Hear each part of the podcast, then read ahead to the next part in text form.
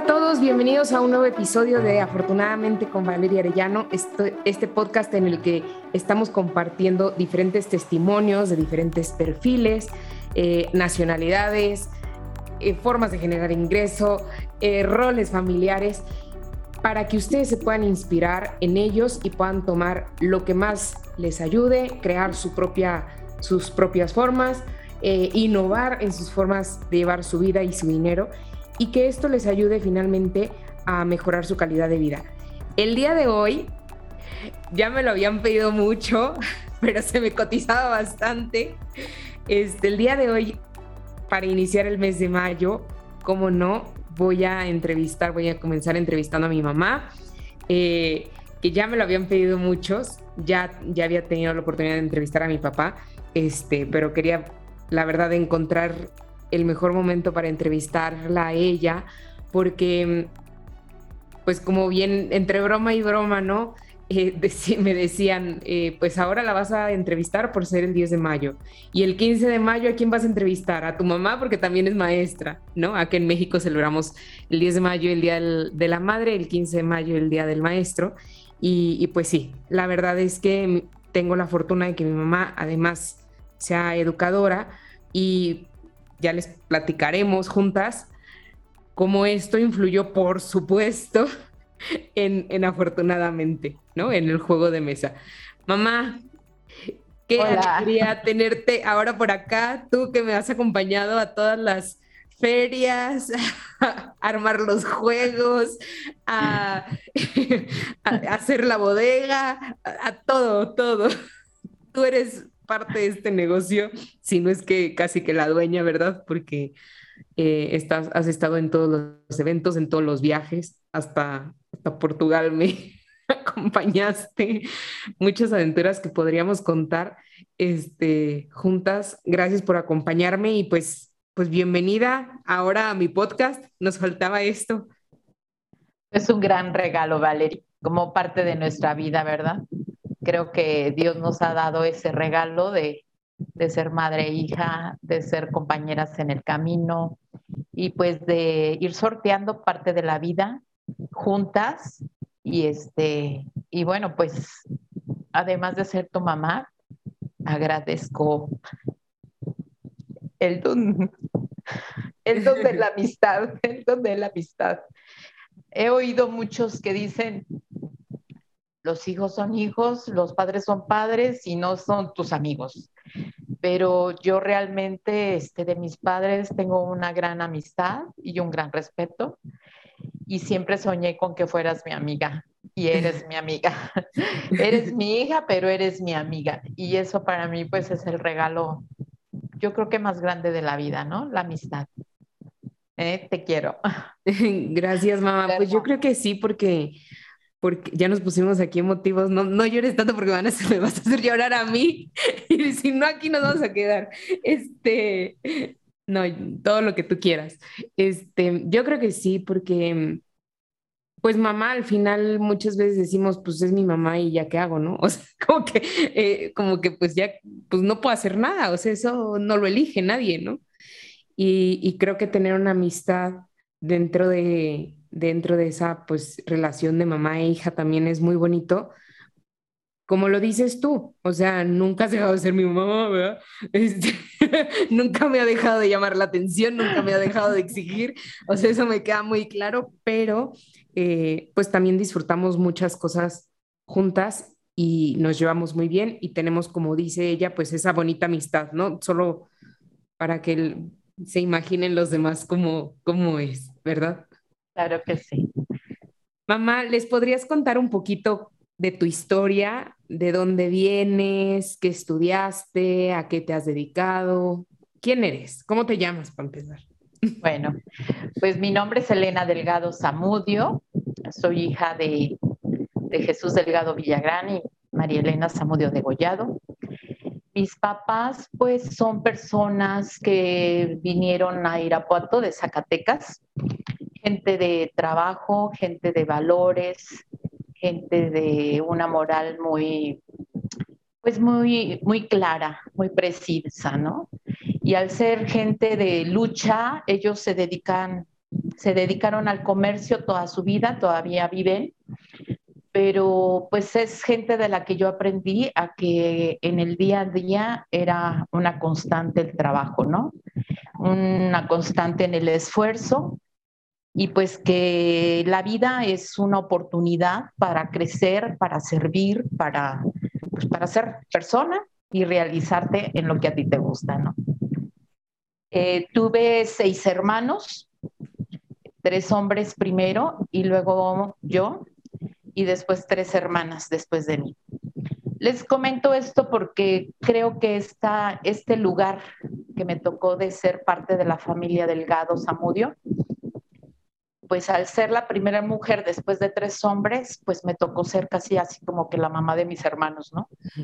Eso se usaba mucho antes. También de las hermanas chiquitas, pues me tocó ser la mamá de las chiquitas. Y eso marcó mucho mi vida porque pues desde muy chiquita yo eh, aprendí a ser mamá, a servir, a tratar a, los hermanos, a, los, a las hermanas, y yo creo que de allí nació mi vocación hacia los niños. Eh, en una reunión con unas amigas de secundaria hace poco, pues ellas decían que yo me la pasaba en, en los salones de clase, sobre todo en preescolar, y a la hora del recreo me escapaba. Entonces, pues así como que yo eso no lo tenía muy en mente, pero ellas sí lo tienen muy en mente y se acuerdan. Y bueno, pues yo allí reafirmo que mi vocación de, de la educación preescolar hacia la niñez, pues la traigo desde casa, desde casa y después desde el colegio y después tuve la oportunidad de irme a estudiar mi papá, cómo se dedicaba al comercio, me decía, ¿por qué no me ayudas en el negocio, aquí en la administración? No, no, no, yo le decía, no, a mí no me gusta estar sentada viendo números y haciendo escritura, no, no, no. Y bueno, pues siempre he sido una persona, creo, muy inquieta, muy inquieta, este, Dios me ha dado ese regalo y este, pues me preparé en educación preescolar.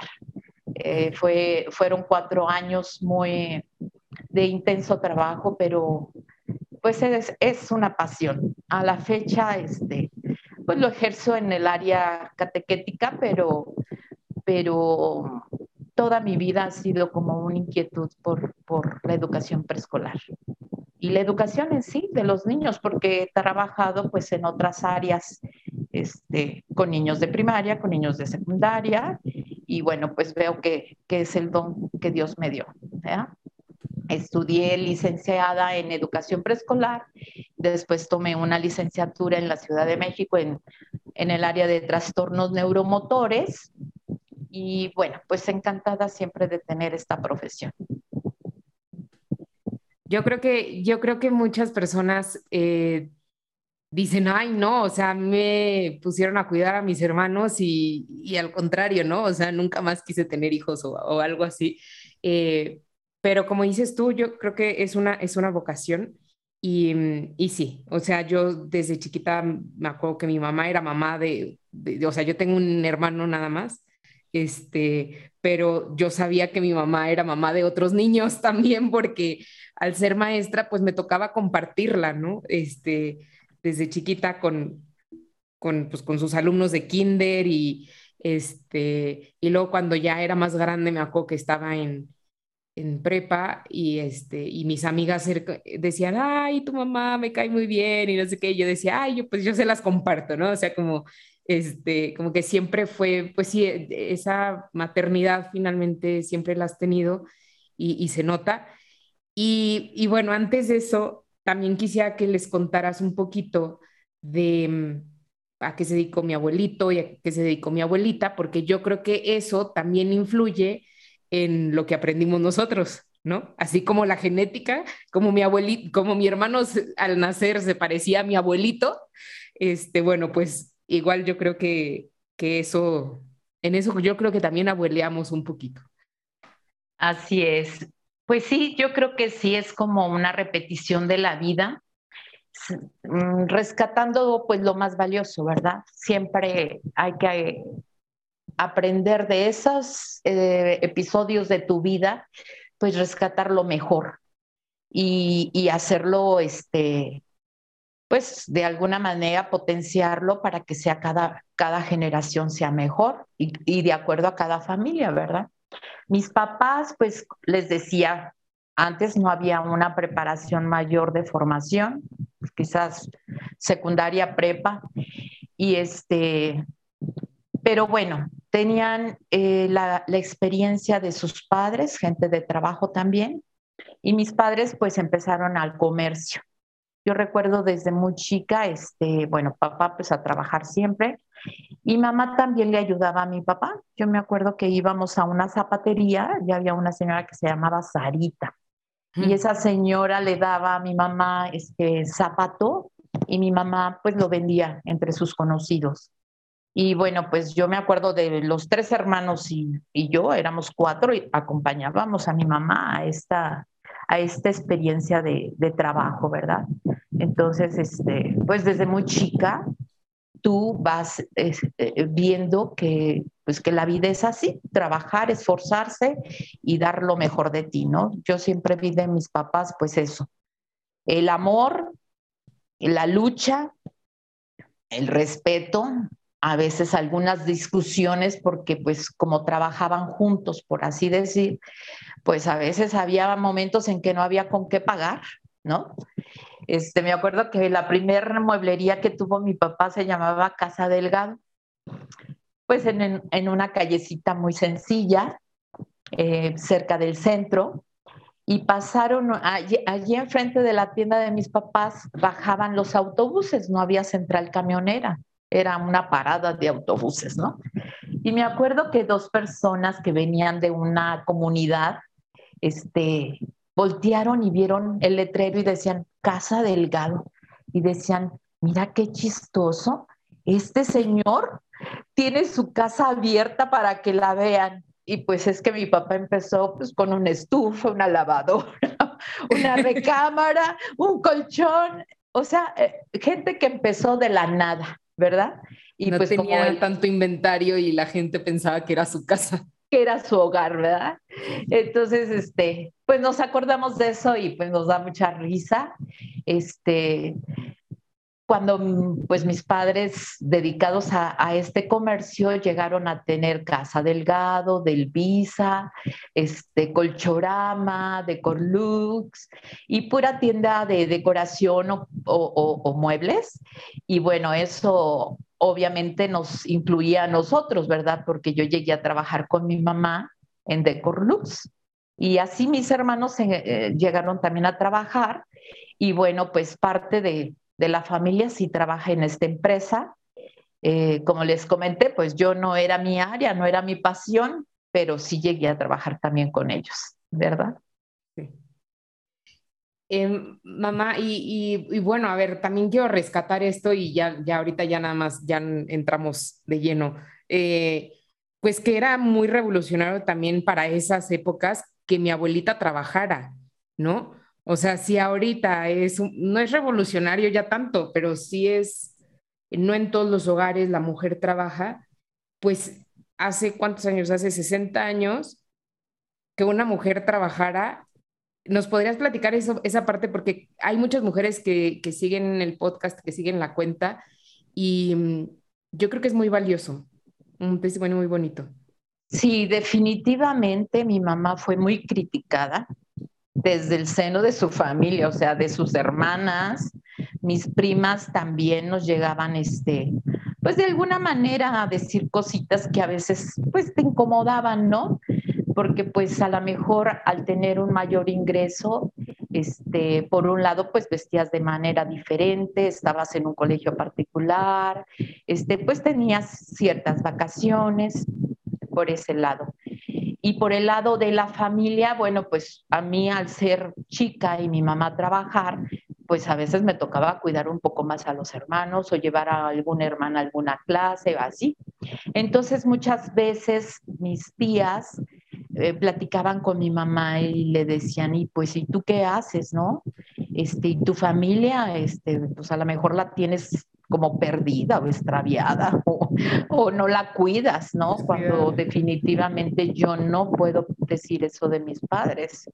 O sea, somos siete hermanos y gracias a Dios pues creo que todos nos queremos, nos ayudamos, nos respetamos, que es algo muy importante. Y este, y sí, de hecho, pues personas también, a mí me acuerdo que yo iba a Irapuato, yo vivo en Celaya, iba a Irapuato a saludar a mis papás y alguna persona muy cercana me llegó a decir, ¿y a qué vas a saludar a tus papás? Pues si están en una tienda.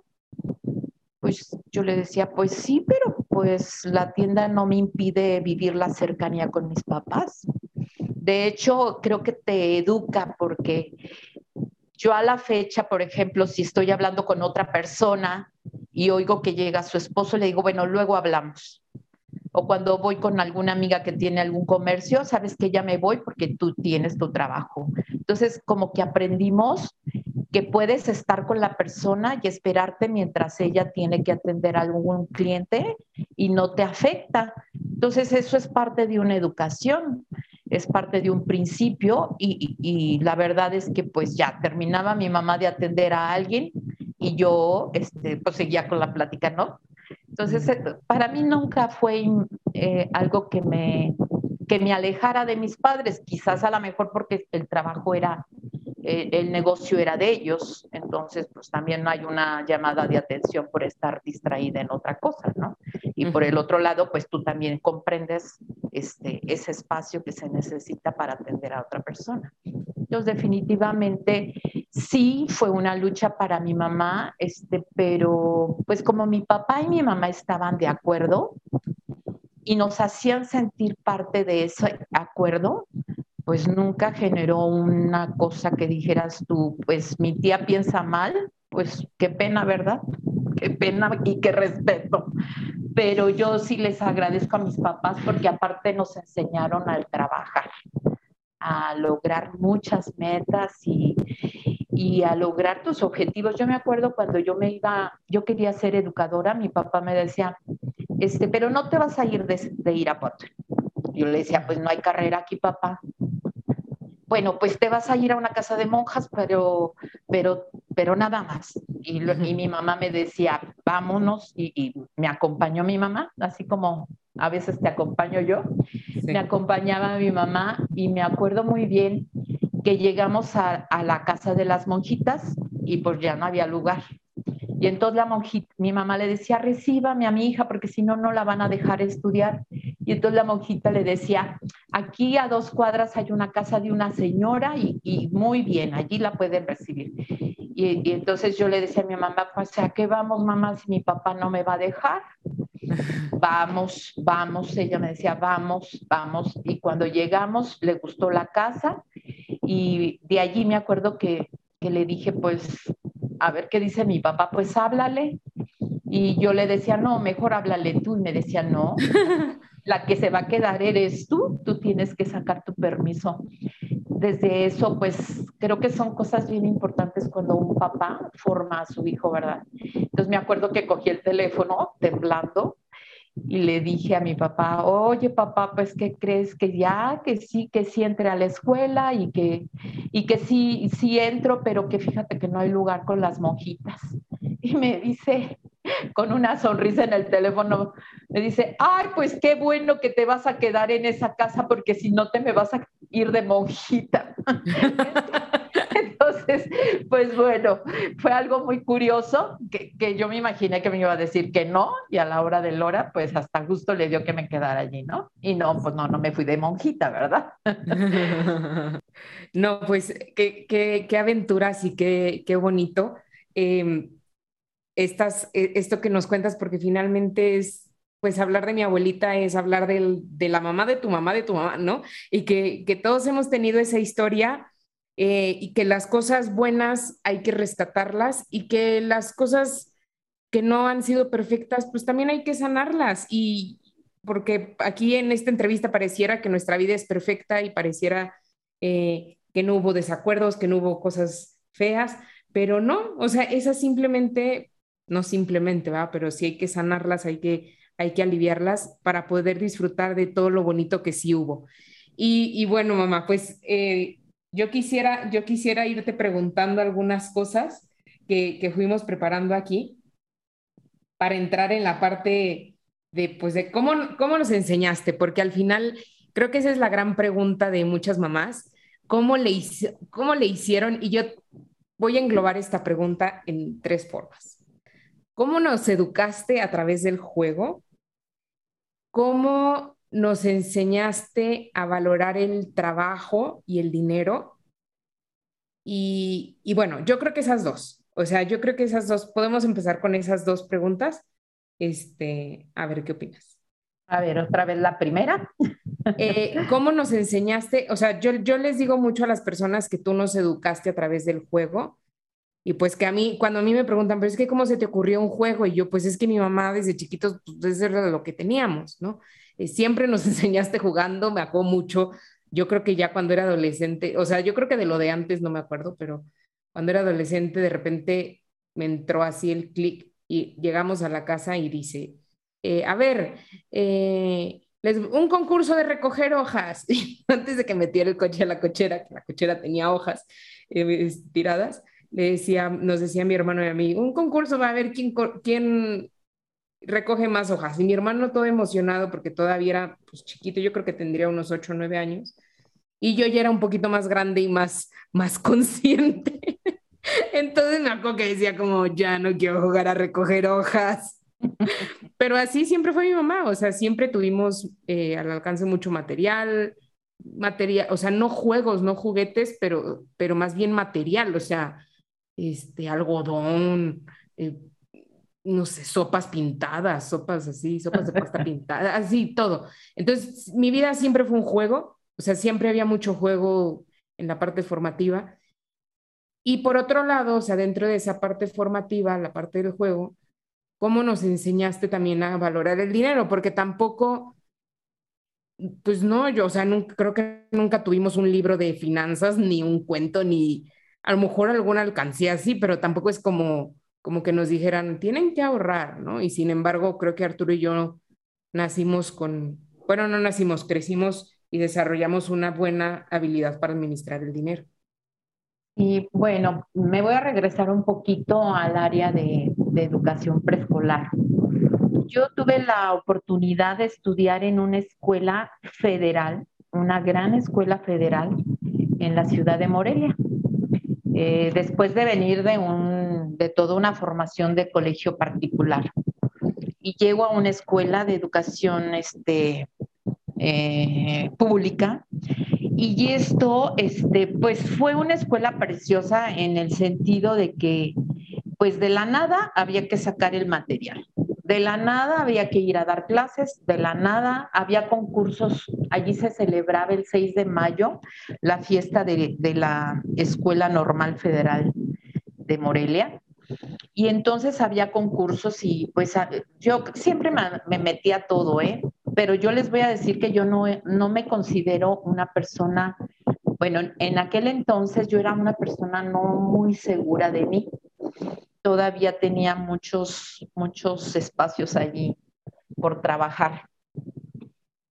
Y me metí a los concursos de teatro, pero por el tipo de voz y por mi presencia a la mejor, pues siempre me daban como un protagónico, ¿no? Este, por ejemplo, en Blancanieves fui este, la mamá de eh, la bruja, pero en la parte buena no fui la bruja. no fui la, la, mala, ¿verdad? La madrastra, pero sí al principio así como que tomaba ese papel, o cuando era otra obra de teatro me tocaba ser la mamá de las niñas, o sea, siempre fue la maternal, pues yo creo, eh, por, por mi, pues yo creo que mi presencia, ¿no? Y luego este, entraba al concurso de material didáctico y pues yo creo que a mí el, el material se me da, o sea, tengo una revolución en mi cabeza, una inventiva. este, y entonces ganábamos el primer lugar en material didáctico, hicimos una orquesta de puro material de reuso, entonces pues no sé, para mí mi escuela fue una realización. Les contaré que entré de panzazo a la escuela, de 100 fui la, la número 6, digo 94 de entrar a la escuela en el promedio y cuando salí fui la número 6 en promedio, o sea, desarrollé yo creo que muchísimas de mis habilidades que traía escondidas. Entonces, pues eso es una experiencia muy grande de lucha, ¿verdad? Recuerdo que una calificación bajísima que tuve fue control de grupo 5. Entonces yo decía, ¿cómo voy a ser educadora y con un 5 en control de grupo? Entonces pues, me puse a estudiar, a trabajar, a ponerme las pilas. Y bueno, pues sí se puede porque años posteriores trabajé, me tocó fundar un club aquí en la ciudad de Celaya y llegamos a tener 600 familias. Y la verdad, este, definitivamente Dios nos iba guiando y la gente este, me ayudaba para poder realizar ese, ese trabajo apostólico, ¿verdad? Entonces, como dices, no todo es miel sobre hojuelas, pero yo creo que parte de ese cambio de ver la vida, pues es no quejarte, ¿no? Pues si no sé controlar a los niños y voy a ser educadora, pues lo más lógico que tengo que aprender eso. Entonces, ¿cómo le voy a hacer para lograr ese control? Y ha sido muy bonito porque, bueno, hablar de control de grupo no es someter a la gente, sino cómo le vas a hacer para la gente o esos niños se enamoren de lo que tú les estás llevando para que crezcan, para que se ordenen, para que se organicen, para que saquen de sí mismos aquello que tienen. Porque bueno, pues control de grupo me suena, si nos vamos a otros tiempos, pues a cómo mandas a la gente. Y pues no se trata de eso, ¿verdad? Se trata de, de conducir de ser tú partícipe, de conducir a la persona a descubrir lo que para ella es importante no para ti, sino para ella, ¿verdad? Su realización personal. Entonces, pues allí se ve pues claro que era un gusto por, por el material, por inventar, por crear, por ayudar, por, pues por hacer. Y, bueno, pues eso fue algo muy importante de mi carrera. Por eso yo creo que soy educadora y no contadora, ¿verdad? Este, con los hijos, la verdad, pues sí, yo había tenido seis hijos antes, desde los ocho años me tocó ser mamá y pues no les diré que me casé pensando así como que ya ahorita quiero un hijo, pero ya, ya, ya. Este, no, no fui esa, ese tipo de mamás de aquel tiempo, ¿verdad? Pero más sin embargo, cuando yo intuí que ya estaba esperando a Valerie, fue un gusto muy grande de ser mamá. Y y yo tenía una plaza federal, me tocó a mí este, fundar un kinder federal. Se fundó y se tuvo un kinder de ocho grupos. Y luego me caso y me vengo a vivir a Celaya y pues dejo mi profesión por mis hijos. La verdad es que yo aquí en Celaya vivía sola y yo oía a mis amigas que pues llevé a la niña con mi mamá y llevé al niño con mi hermana y así yo decía, pues yo no tengo con quién llevar a mis niños, entonces pues pedí mi primer permiso para atender a Valerie, después tuve mi segundo hijo y pues ya no se podía pedir otro permiso porque ya eran muchos años y dejé mi carrera. Pero aún así, pues mi carrera de ser mamá educadora, pues continuó y fue una pues ha sido una experiencia muy grata, que a lo mejor nunca lo pensé. Eso se fue dando como, como la vida, pero sí me tocó este, pues dos hijos obedientes, cariñosos, emprendedores. Emprendedores, ¿por qué? Pues porque a lo mejor como yo vi a mis papás emprendiendo, pues yo les enseñé también a emprender sin darme cuenta como ellos también me enseñaron, ¿verdad? Y entonces, pues llegó un momento en que ellos querían pedir unos tenis y querían un gancito, ¿verdad, Valeria? Y querían, y querían todo lo de todos los niños que quieren cuando van al, al súper, ¿no? Al, al, centro comercial, quieren esto y esto y esto y esto. Entonces yo era una mamá un poquito, a lo mejor no soy tan tierna, así tan, pues no, soy más formadora. Que, así que, ay, mi vida, mi amor, corazoncito, no, no, no, soy, no soy esa mamá. Entonces yo antes de llegar al súper les decía, no voy a comprar nada, ¿verdad? Porque pues yo ya sabía que iba a ser, me compras esto y esto y esto y esto. yo creo que fui demasiado dura en ese aspecto porque recuerdo un día que Valerie me dijo y me duele en el alma y ya se los ha de haber comentado porque yo un día la escuché. porque tú me contaste, yo, yo no me acordaba. yo me acuerdo que un día la escuché que les decía que cuando era chiquita un día me dijo muy serio y me dice, oye mamá, cuando seamos ricos me compras un gancito. Híjole, pues yo me sentí chiquita, chiquita, chiquita. Dije, ¿qué he hecho? ¿Qué he hecho, Elena? Pero bueno, pasan los años y dices tú, bueno, si haberle hecho sentir a mi hija que no todo se podía comprar y que hay que esforzarse por... ¿En qué me quedé? Sí, que no, que, que es parte de la formación a veces no darnos todo. Sí, y a lo mejor yo caí en la rayita, ¿verdad? Caí en la rayita que Valerie, la verdad, miren, este, digo, no se deben comparar los hijos, pero por ejemplo, Valeria fue una, hija como muy madura, muy madura, este, yo recuerdo que si acaso una vez se cayó, si acaso una vez se tiró al suelo en un centro comercial, iba yo, íbamos su papá, ella y yo, y pues hizo un berrinche y mi esposo sí le dio una nalgadita, que jamás se volvió a sentar ni a tirarse. Es más, un día de Reyes le llegaron unas pantuflas que pues ella no había pedido. Y, y, muy formalmente. Y otros regalos, y otros regalos, además de los otros regalos, pero el comentario va por las pantuflas, ¿verdad? Que dice, bueno, mamá, como que estas pantuflas, ¿verdad? No puedo decir que no me gustan, ¿verdad? Porque no me vuelven a traer nada los reyes, ¿verdad? Y yo, pues sí, hija, sí, más bien hay que agradecerle a los reyes que te trajeron todos estos regalos. Entonces, pues recuerdo su carita muy formal y el lugar donde estaba viendo sus regalos de reyes, ¿verdad?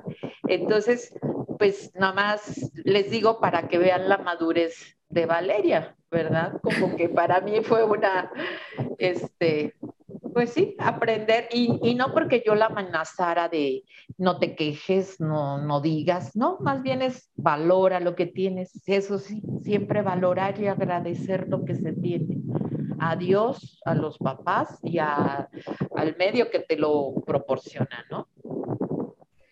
Sí, aparte cuando, o sea, cuando sucedió eso de las pantuflas, pues era muy, muy, muy, muy chiquita, ¿no? Por supuesto que yo no me acuerdo, yo, yo me lo sé porque mi mamá me cuenta, mis papás me cuentan. tenías como cinco años, Valeria. Sí.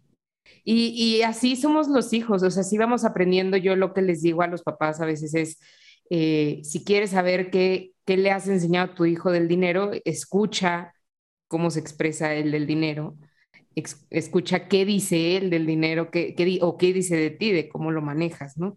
Y por ahí vas a ir teniendo algunas pistas porque, como, como, dicen, como dice un dicho, ¿no? Los niños no saben decir mentiras.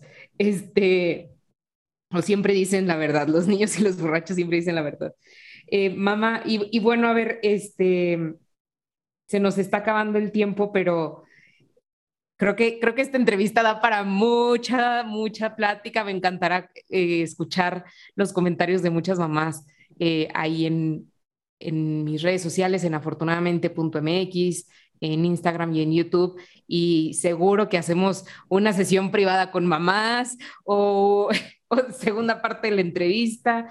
Em, ¿qué te gustaría decirles a las mamás qué crees que sea lo más importante que las mamás deben enseñar a los niños y que no se les debe olvidar en la parte financiera, porque en mis tiempos, ahorita los niños ya tienen educación financiera, algunos, por lo menos tienen afortunadamente, en mis tiempos no existía ni siquiera afortunadamente, pero ¿qué, qué principios o qué criterios deberían de enseñarles los papás y en concreto las mamás a sus hijos para que tengan un buen, un sano manejo del dinero? Bueno, en primera, pues yo creo que es muy importante ubicar a nuestros hijos en una realidad, ¿no? Cuánto tengo, cómo vivo, a qué medio o a qué estatus pertenezco, pero cuánto tengo es importante porque puede ser de un nivel socioeconómico alto y a lo mejor ahorita no hay para tener ese nivel socioeconómico. Entonces yo creo que debe haber una, una realidad, una comunicación para poder enseñar a tus hijos que a lo mejor, pues si estás en un colegio y se paga una colegiatura, pero eso no quiere decir que, pues, que a lo mejor eres del nivel de todos los niños del colegio, ¿verdad? A lo mejor tú no puedes ser hijo de papi y mami, pero estamos haciendo un esfuerzo por pagar una colegiatura, ¿sí? O sea, yo me acuerdo del colegio donde ustedes estuvieron, pues cada año que pagábamos la, la, la colegiatura ya anual, que terminábamos, la verdad yo sí le daba gracias a Dios y hasta le daba un beso al, al comprobante donde habíamos pagado durante un año la educación de los hijos. Y le daba gracias a Dios porque, porque por, habrá años de bonanza y hay otros años eh, un poquito más difíciles y, y, así sucesivamente. Pero algo importante era este, esforzarnos porque ustedes tuvieran una educación pues óptima, ¿no? O lo más óptimo que para nosotros era en ese momento. Otra cosa que, que creo que ha sido muy bonita en donde nacieron ustedes a, esa, a ese emprendimiento era pues a veces pues queremos esto y qué podemos hacer para que ustedes lo logren, qué pueden, o sea, este, vamos a trabajar en no sé, díganme ustedes qué les gustaría. Entonces, no era, vamos a vender moños porque yo hago moños, no, yo les decía a ustedes, ¿qué les gustaría hacer? ¿Qué les gustaría que hiciéramos juntos para obtener dinero y poder comprar aquello que tú quieres, ¿no? Y entonces, pues ya salía, ¿no? Este, Valeria le encantaba vender pulseritas, este, lápices, que me siguen encantando, papeles. Entonces yo me la llevaba a lugares donde ella podía encontrar lo que ella quería vender, no lo que su mamá quería vender, porque para mí es muy importante pues como mi papá, ¿verdad? Él quería que yo fuera este, secretaria y pues yo no me gusta ser secretaria. Y no porque ser secretaria sea malo, no era mi habilidad, no iba con mis cualidades, con mis talentos. Entonces, pues Valeria no va a vender lo que su mamá quiere que venda. Ella va a vender lo que a ella le gusta, lo que a ella le agrada. Y así me llevaba Valeria como me llevaba Arturo, mi hijo, y cada quien escogía lo que era su negocito.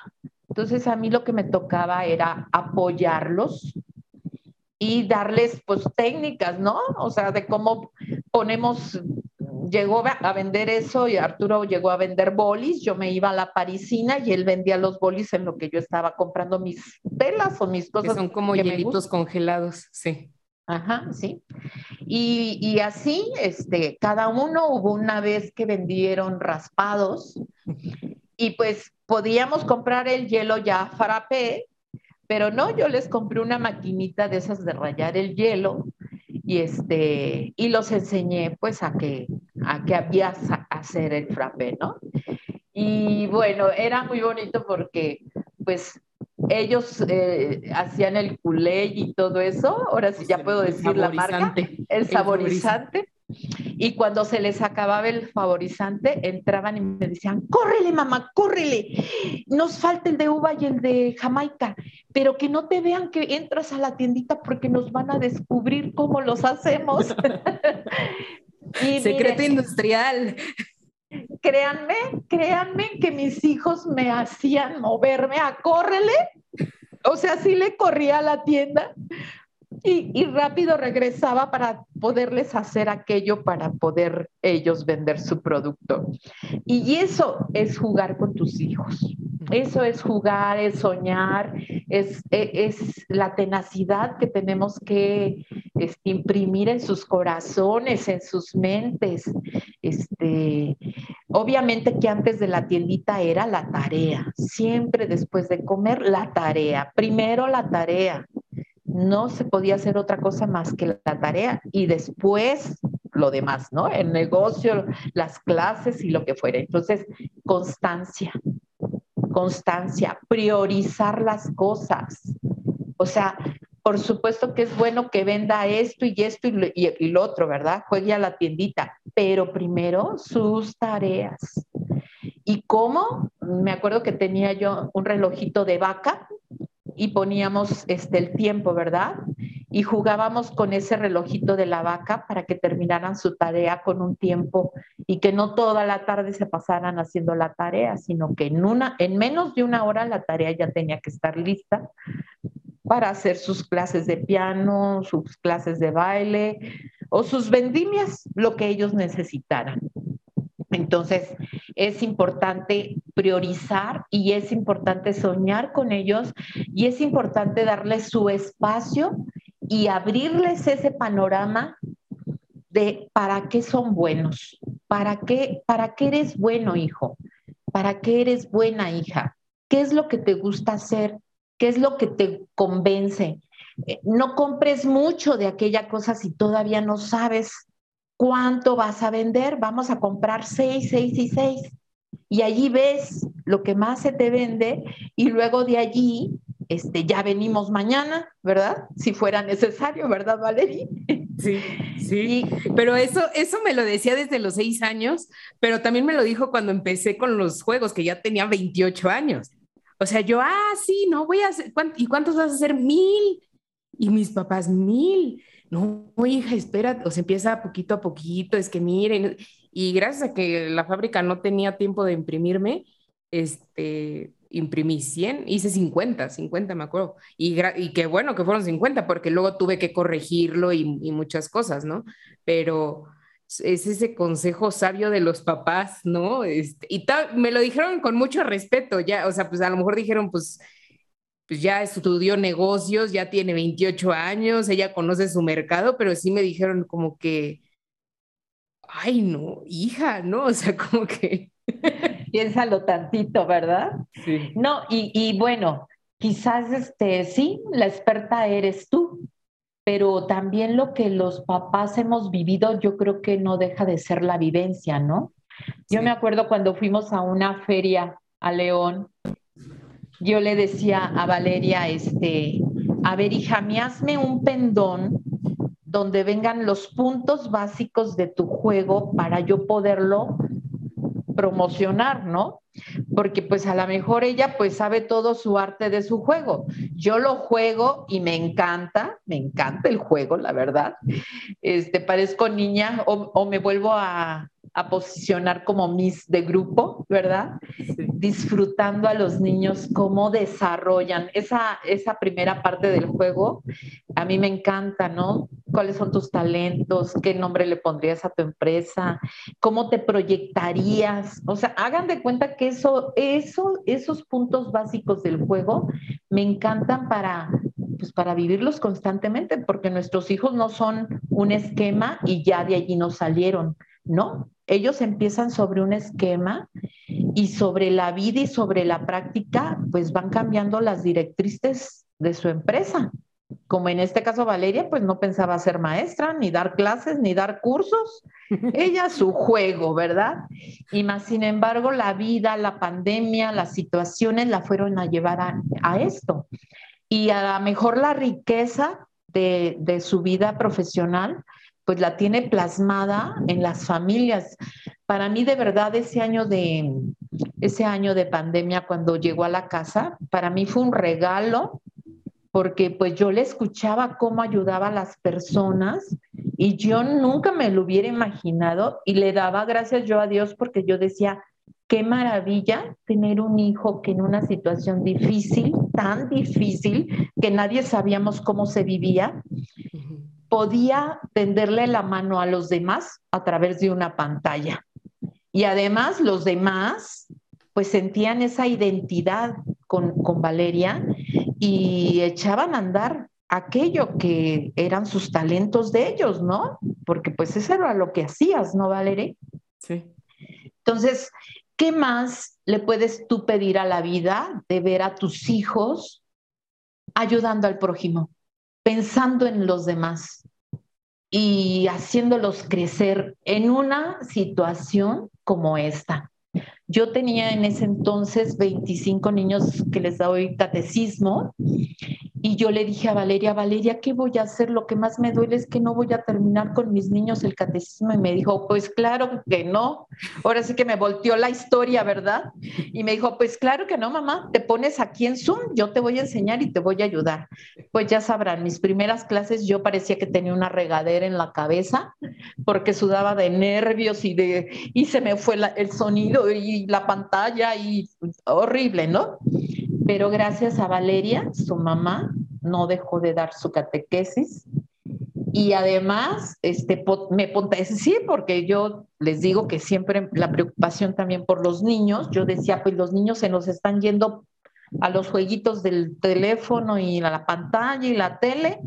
Y pues yo le dije, pues papá Dios, si quieres que abra más grupos, dime. Y pues llegué a tener este cuatro grupos, o sea, 70 niños de catequesis. Entonces, Valeria me enseñó, ¿ven por qué es tan bonito ser amigos padre e hijo? Porque no nada más el papá enseña, el hijo también enseña, el hijo también educa, el hijo también nos supera, pero nos enseña. Entonces, pues, sean amigos de sus hijos, el respeto ante todo, número uno, porque somos papás, pero una cercanía que no se pierde por ser amigo. No se pierde por ser amigo.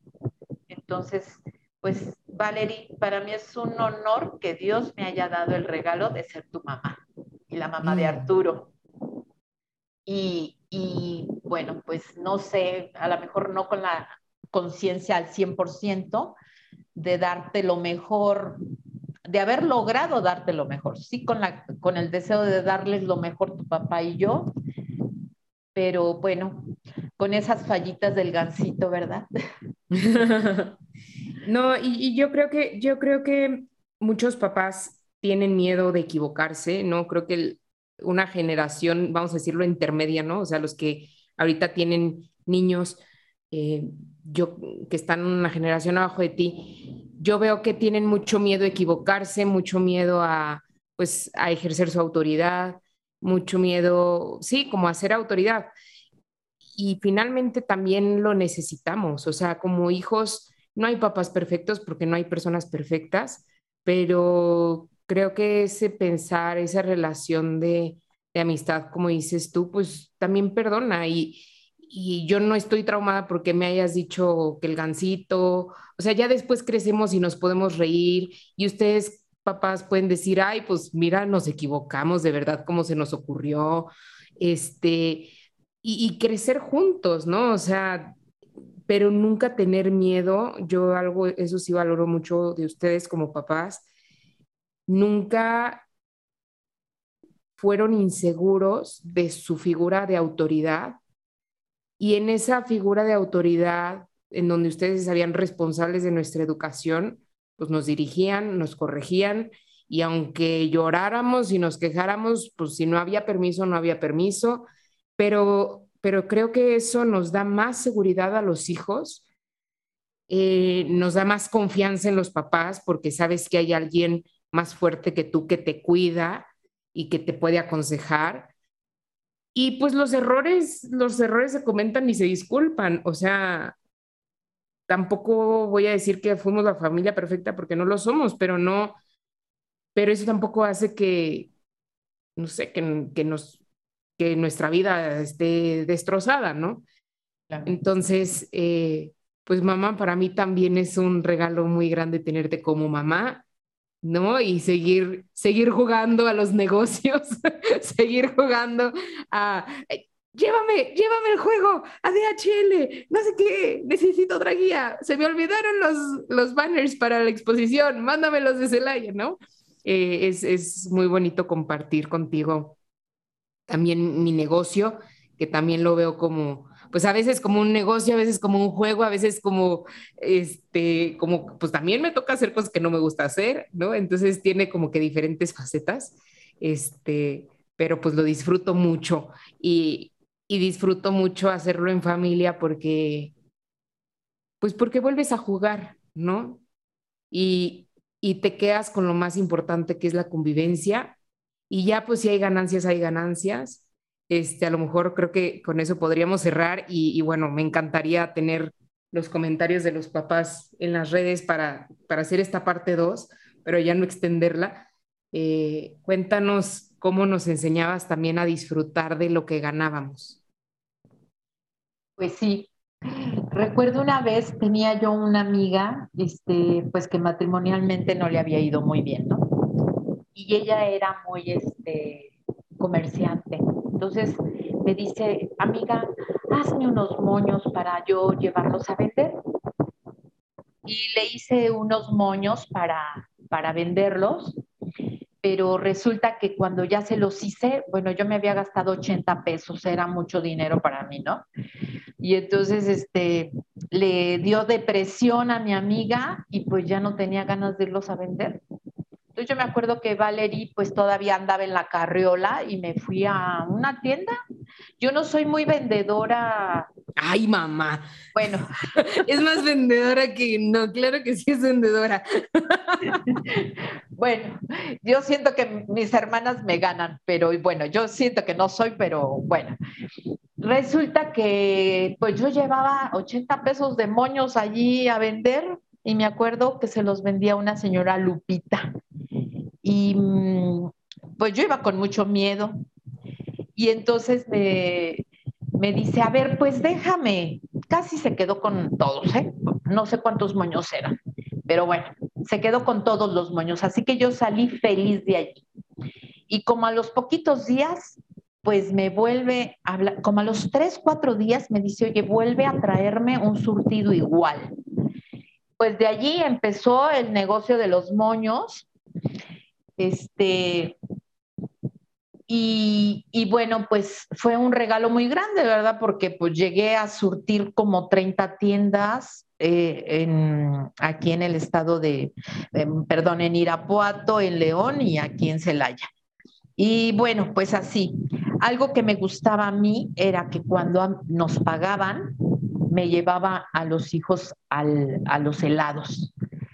Yo creo que hay que ahorrar, de tu trabajo siempre ahorra una parte, ¿verdad? Pero otra parte disfrútala, porque si se te va nomás en pagar puras deudas, pues yo creo que a veces es muy cansado. Y yo recuerdo que, pues que con esas compras siempre les decía a mis hijos, me ayudan, vamos a cobrar. Y ya después de cobrar, ya que tengamos este, el fruto del trabajo, pues nos vamos a comprar lo que ustedes quieran. Ya me dirán un helado, a ellos les gustaban mucho los helados Bing, entonces me los llevaba los helados o alguna otra cosa que ellos quisieran comprar. Pero siempre les he dicho eso, a la fecha es de tu trabajo, aparta una parte que no sea gastarte ropa, este, diversión, esto no. No sé en qué lo pongas, o sea, tampoco te voy a decir en qué, pero pues si tú quieres un terreno, pues vaya comprando su terreno con el trabajo, porque si no el dinero se te va. Entonces, es importante eso. Una, tener esa, ese dinero eh, que inviertes en algo para que no se te vaya. Y la otra parte, disfruta una parte, este, pues no sé, viajando, yendo al cafecito, yendo al restaurante, lo que a ti te guste hacer, yo creo que sí es importante que lo disfrutes, porque si no, también creas un ambiente de puro trabajo o de puro gastar, que tampoco es bueno, ¿verdad? Las dos cosas equilibradas. Y otra cosa que me acuerdo mucho es cuando ustedes me pidieron una tarjeta de crédito. Mamá, ¿nos ayudas con una tarjeta de crédito? Entonces me acuerdo que les dije, yo puedo pedir una tarjeta de crédito adicional pero yo no pago un peso de esa tarjeta. Ustedes, si gastan, es porque tienen. Y si no gastan, pues está mejor, ¿verdad? Porque, pues porque muchas veces cometemos el error de que pensamos que el dinero, pues los niños te lo dicen, este, pues no hay dinero. Sí, ve al cajero, allí a esa maquinita, no dicen cajero, de esa maquinita que te da, que le metes un papelito, yo me acuerdo que así nos decía tu hermano, que metes el papelito y te da más papelitos de dinero. Entonces, ¿cómo es importante que, que, que seas responsable de tus gastos, no? O sea, si tú estás pidiendo una tarjeta de crédito es porque tú ya puedes pagar esa tarjeta. Digo, porque a mí me encantaría pagar con plástico, pero la verdad es que hay que pagar con dinero en efectivo, ¿no? Entonces, eso se, o sea, es una, yo creo que es un, algo que hay que cuidar mucho. Y gracias a Dios nunca he tenido que pagar una tarjeta de mis hijos, ¿eh? Gracias a, a, que pues en ese momento hubo una lucidez de decir, yo te doy una adicional, porque pues por la edad no te van a dar ahorita a ti una tarjeta, pero lo que gastas lo pagas tú, no lo pago yo, ni tu papá tampoco. Entonces, eso es algo muy importante en la formación de nosotros, los hijos, ¿verdad? Muchas gracias, mamá, por haber compartido eh, cosas tan bonitas y experiencias que ahora son divertidas, este, que en su momento seguro le pusieron sabor, sabor a la familia, este, y ahora también. Y, y, pues bueno, gracias a la tecnología que también nos hace llegar a más compartir ese talento y que y todos en casa, todos en casa tienen, tienen un hijo con sus talentos, que con sus talentos va a llegar a, a otras personas y las va a beneficiar y también las va a ventanear como yo a mi mamá. no, no se crean, este, pero va, a beneficiar lo que iban en, en, su casa, lo que sanen en su familia, eh, lo van a poder llevar a, pues, a la humanidad, o sea, a la sociedad. Y, y qué bonito, pues, festejar a más mamás que sin duda han sembrado esa semilla en sus hijos y que puedan tomar eh, pues inspiración, ejemplo, eh, todo lo que, de todo lo que has platicado el día de hoy. Gracias mamá y una felicitación muy grande a todas las mamás en su día alrededor del mundo a las que muchos me han preguntado, muchos me felicitan, pero yo todavía no soy mamá, este, así que me, tomo sus felicitaciones este, adelantadas, este, ya me festejarán el Día del Maestro si quieren, pero no, pero, un abrazo muy grande a todas las mamás. Pero si has tenido algunos hijos, hija, algunos hijos en, en, el, en el espacio de irlos eh, follando a su vida. No nada más somos papás de estos hijos. Dijiste tú bien que al principio pues yo tenía más niños, ¿no? O sea, a esas familias del NET, ¿cuántas familias eran 600? A esas mamás que me tocaba que me ayudaban, yo no entendía cómo ellas no entendían que iban a ayudar a los niños y que los tenían que controlar. Entonces, sí, eh, sí tienes pues ese don de la maternidad, ¿no? Eres una mamá en potencia, diría tu abuelo. Entonces, eh, eso es algo que no lo podemos negar, ¿verdad? Y bueno, pues a darnos a los demás, tengan la certeza que siempre hay quien las guía y el amor es lo importante y hablar a la inteligencia de tu hijo con amor, con amor, siempre con amor no con amenazas, no con miedos, eh, pues ayudándolos a potenciar su ser, ¿no? Con amor y con inteligencia y hablarles a su inteligencia. Felicidades a todas las mamás, porque yo sé que dentro de su corazón, pues han hecho todo el esfuerzo por amor. Y cuando a veces sientas la duda, pregúntate eso, ¿lo hice por amor? Pues entonces está bien, ¿no? Y pues no pasarnos en el chiqueo de los hijos, porque la vida no está tan fácil. Hasta luego, felicidades. Chiqueo significa consentirlos. Muchas gracias, mamá. Gracias a todos. Nos vemos en el siguiente episodio. Bye bye.